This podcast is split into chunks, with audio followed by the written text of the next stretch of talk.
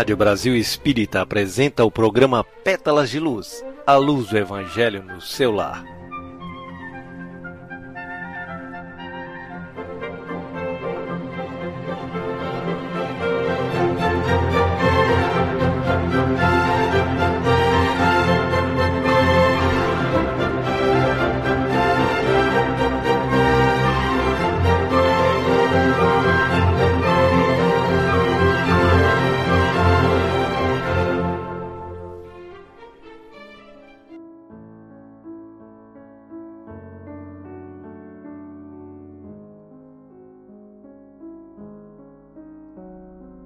Boa noite, Carlos, Cláudia, Márcio e todos que estão conosco através da Web Rádio Brasil Espírita, participando do programa Pétalas de Luz.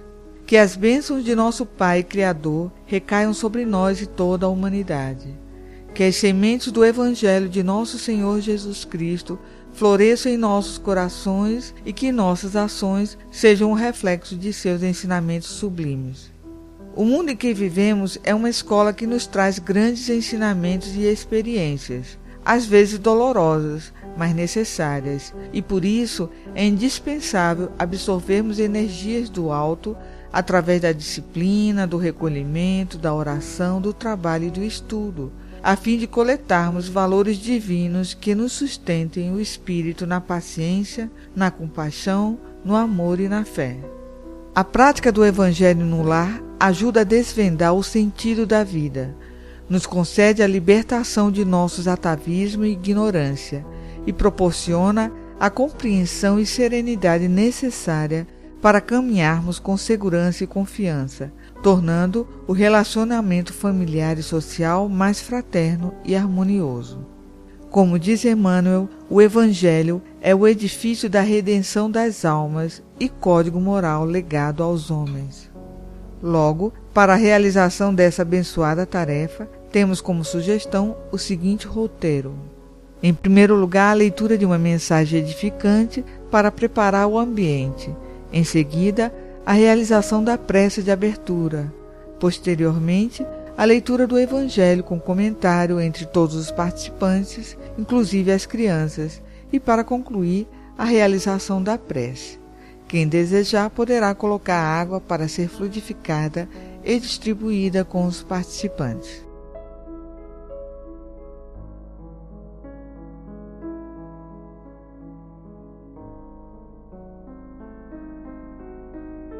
Bom, então vamos à leitura de uma mensagem muito importante para os dias que vivenciamos. Chama-se Melancolia, de Joana de Ângeles, psicografada por Divaldo Pereira Franco. Expulsa a melancolia da tua alma, essa hóspede teimosa que te envolve no dossel de mil amarguras, segredando desânimo e desassossego. Ninguém está a sós na sua dor. Melancolia é também enfermidade ou síndrome de obsessão. Olhos vigilantes contemplam tua aflição, ouvidos discretos registram os apelos da tua soledade. Há muitos que, acompanhados, caminham em indescritível solidão. É a solitários que, seguindo, recebem a contribuição de acompanhantes afervorados. Não suponhas que as lágrimas estanques em teus olhos afoguem todas as tuas esperanças, considerando que muitos olhos incapazes de filtrar o raio luminoso se apagaram, experimentando nas lágrimas o doce banho de refazimento. Sai do casulo do eu e analisa as chagas expostas da humanidade em desalinho, e não te atrevas a desconsiderar a misericórdia divina, que coloca bálsamo nas feridas ocultas do teu coração. Estuga o passo na desabalada jornada do desespero, detém o corcel das tuas aflições e faze a viagem de volta ao oásis da confiança divina.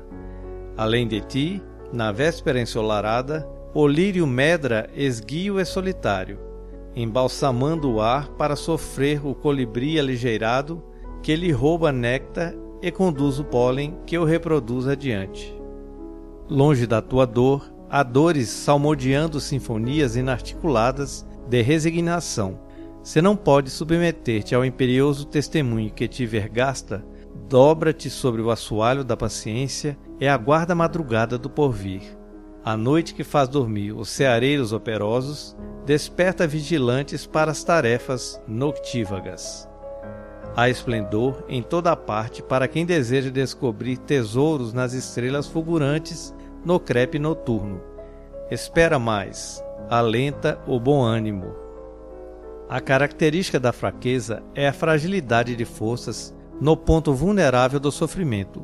Rogaste antes do mergulho carnal a alta concessão do testemunho em soledade, em abandono, sem parentes. Agora lembra-te de Jesus, e em todas as tuas horas reparte da mesa rica das aflições as pequenas cotas dos teus rápidos sorrisos com aqueles cuja boca se entorpeceu na inanição e não na podem abrir para entoar melodias de alegre esperança. Esparze a cota do teu suor, enxugando suores que não encontram sequer uma toalha gentil em mãos compassivas para lhes coletar as bagas. Se desejas sucumbir, porém, ao peso egoísta da inflamação dos teus desencantos, doa-te ao mártir Galileu e torna a tua vida, considerada morta, um verdadeiro sendeiro sublimante para aqueles que desejam viver e sobreviver e não possuem combustível que lhes alimente a chama da jornada carnal. Enxuga suas lágrimas e busca aquele consolador preconizado por Jesus, que viria restabelecer a verdade na terra e ficaria em seu nome ao lado dos homens até a consumação dos erros. Abraçado a esse sublime consolo da doutrina espírita, que te amplia, além dos horizontes da vida, as perspectivas da eternidade, sonha com teu amanhã ridente e confia no reencontro mais tarde depois que as sombras da morte se abatam sobre as tuas células cansadas e o sol glorioso da vida te aponte o céu sem fim da felicidade.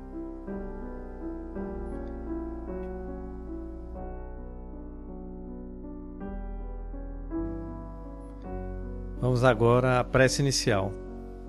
Querido Pai Criador, agradecemos por tudo que nos concede pela vida, pela natureza, pela capacidade de raciocínio que afasta de nós a ignorância, pelos mensageiros do alto que nos envia para iluminar nossos caminhos e lembrar os ensinos do Mestre Jesus, este que, com sua bondade infinita, luta para que nós possamos progredir e melhorar. Que o nosso coração se encha de amor e que de nossas mentes possam brotar pensamentos transcendentes que nos impulsionem a viver com alegria, coragem, otimismo, perseverança, esperança e que tenhamos ânimos para o trabalho edificante que espalha a consolação, o saber, a paz, a oportunidade, a bem-aventurança. Assim seja.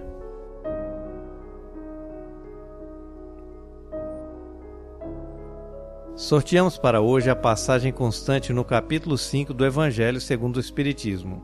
Bem-aventurados os aflitos. Item 25. O título é A Melancolia.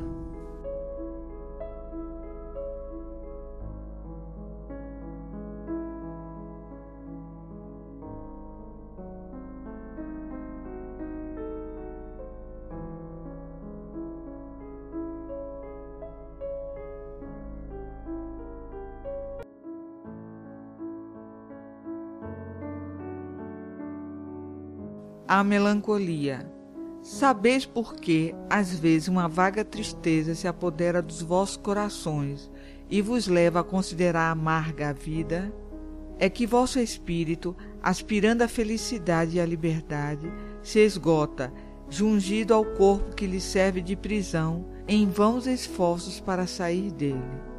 Reconhecendo inúteis esses esforços, cai no desânimo, e como o corpo lhe sofre a influência, toma-vos a lassidão, o abatimento, uma espécie de apatia e vos julgais infelizes. Crede-me, resisti com energia a essas impressões que vos enfraquecem a vontade. São inatas no espírito de todos os homens as aspirações por uma vida melhor, mas não as busquei neste mundo. E agora quando Deus vos envia os espíritos que lhe pertencem para vos instruírem acerca da felicidade que ele vos reserva, aguardai pacientemente o anjo da libertação, para vos ajudar a romper os liames que vos mantêm cativo o espírito. Lembrai-vos de que, durante o vosso degredo na terra, tendes de desempenhar uma missão de que não suspeitais, quer dedicando-vos à vossa família, quer cumprindo as diversas obrigações que Deus vos confiou. Se, no curso desse degredo provação, exonerando-vos dos vossos encargos, sobre vós desabarem os cuidados, as inquietações e tribulações, sede fortes e corajosos para os suportar. Afrontai-os resolutos, duram pouco e vos conduzirão à companhia dos amigos, por quem chorais e que, jubilosos por ver-vos de novo entre eles, vos estenderão os braços a fim de guiar-vos a uma região inacessível às aflições da terra. François de Geneve, Bordeaux.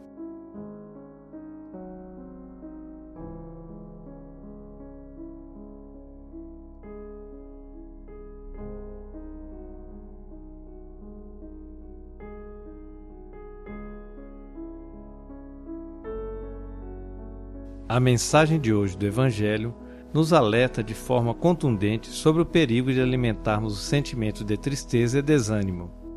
É claro que, se vivemos num mundo de provas e expiações, não podemos almejar a felicidade completa e apenas momentos bons. A Terra não é um balneário, e sim uma escola-oficina, que nos proporciona aula prática. Nesse sentido, sabemos que, pelo esforço, a humildade, o cumprimento dos deveres, o bom aluno galga aos poucos patamares elevados de conhecimento e libertação. Mas, para os alunos acomodados, displicentes e orgulhosos, a marcha será mais difícil e penosa, atraindo longos períodos de sofrimento que ultrapassam várias existências. Mas é certo que um dia eles também evoluirão. Diante da nossa condição de espíritos rebeldes, nos desviamos do roteiro traçado por Jesus e optamos por atalhos que nos levam a mergulhar no caldeirão efervescente das ilusões materiais, registrando em nossa consciência o remorso de práticas nocivas e dolorosas que durante nossa trajetória nos enche por vezes de tristeza e desânimo, aparentemente inexplicáveis, mas que são experiências arquivadas no nosso inconsciente que vem à tona Nesse sentido, a tristeza, sendo a ausência momentânea da alegria, serve para que nós reflitamos sobre os acontecimentos da vida e retiremos deles os ensinamentos necessários ao nosso melhoramento moral, e não para que nos deixemos abater a ponto de perdermos o controle da situação e nos desajustarmos. A tristeza é um sentimento que alcança todas as pessoas, mesmo as que são extremamente otimistas, serenas e equilibradas. O importante é como lidamos com ela, para que a mesma não se transforme em doença e transtornos irreversíveis. Se observarmos atentamente a vida, lembraremos daquelas pessoas que parecem ter toda a sorte do mundo, como por exemplo cantores e artistas famosos. Entretanto, quantos não experimentaram o vazio e a solidão existencial, e sem fé enveredaram pelos caminhos tortuosos do desespero e do desequilíbrio? Joana de Ângeles diz que a melancolia se caracteriza por uma insatisfação do ser em relação a si mesmo. Os seus desejos e prazeres, porque são atendidos, convertem-se em melancolia, que se expressa em forma de desinteresse pela vida, em fuga espetacular do mundo que considera hostil, por lhe não haver atendido às exigências. É por isso que o Evangelho nos chama a atenção de que, se durante nossa existência desabarem os cuidados, as inquietações e tribulações, sejamos fortes e corajosos para os suportar e aproveitemos para nos conscientizarmos de que os momentos felizes ou infelizes da nossa vida são resultado direto de nossas ações vivenciadas ao longo do nosso caminho. Esquecer os erros do passado é o primeiro passo. Iniciar a reforma íntima através do trabalho no bem Eis o segundo passo que permitirá brilhar em nós a luz da alegria, do otimismo, da autoestima. Quando nos percebemos ingressando novamente no clima da melancolia tropeçando, reajamos para mudar o clima psíquico, através de uma leitura edificante, de uma prece, da companhia de alguém que nos ajude a sair dela e realizemos mais trabalhos edificantes, até que um dia, sem perceber, a melancolia será coisa do passado e nosso espírito estará apto para enxergar a beleza da vida. O que vocês acham?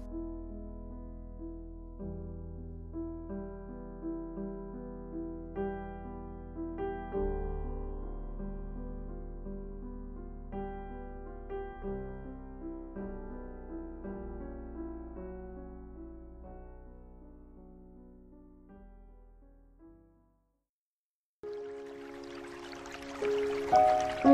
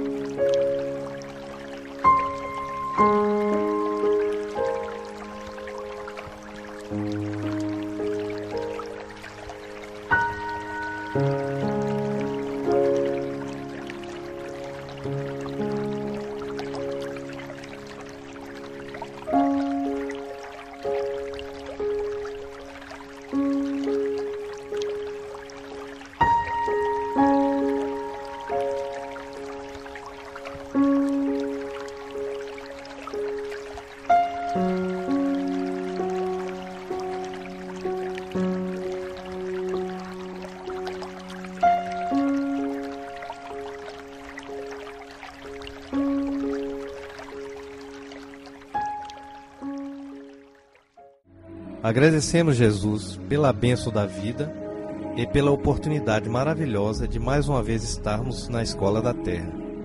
Obrigado pela saúde que nos dá forças para o trabalho, pelo pão nosso de cada dia, pela amizade que completa nosso ser com energias gratificantes do amor entre os irmãos do caminho.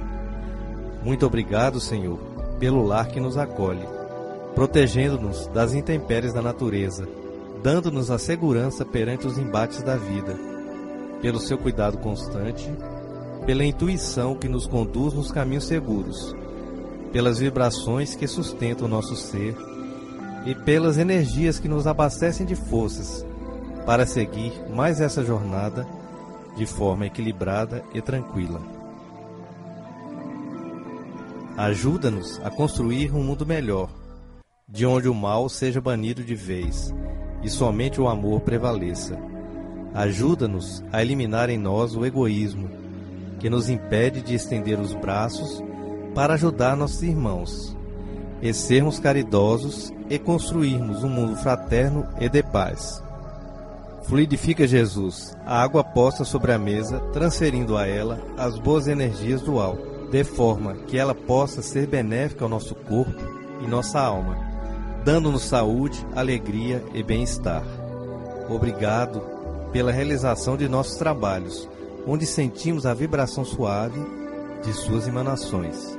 Agradecemos ainda pelos nossos irmãos que compartilharam essa missão conosco no dia de hoje, com suas vibrações amoráveis. Possam todos receber neste momento partículas dessa força de luz. Que esta paz que nos está sendo dada possa nos fortalecer para prosseguirmos em nossas jornadas no dia de amanhã, com fé, esperança, coragem e alegria. Que assim seja.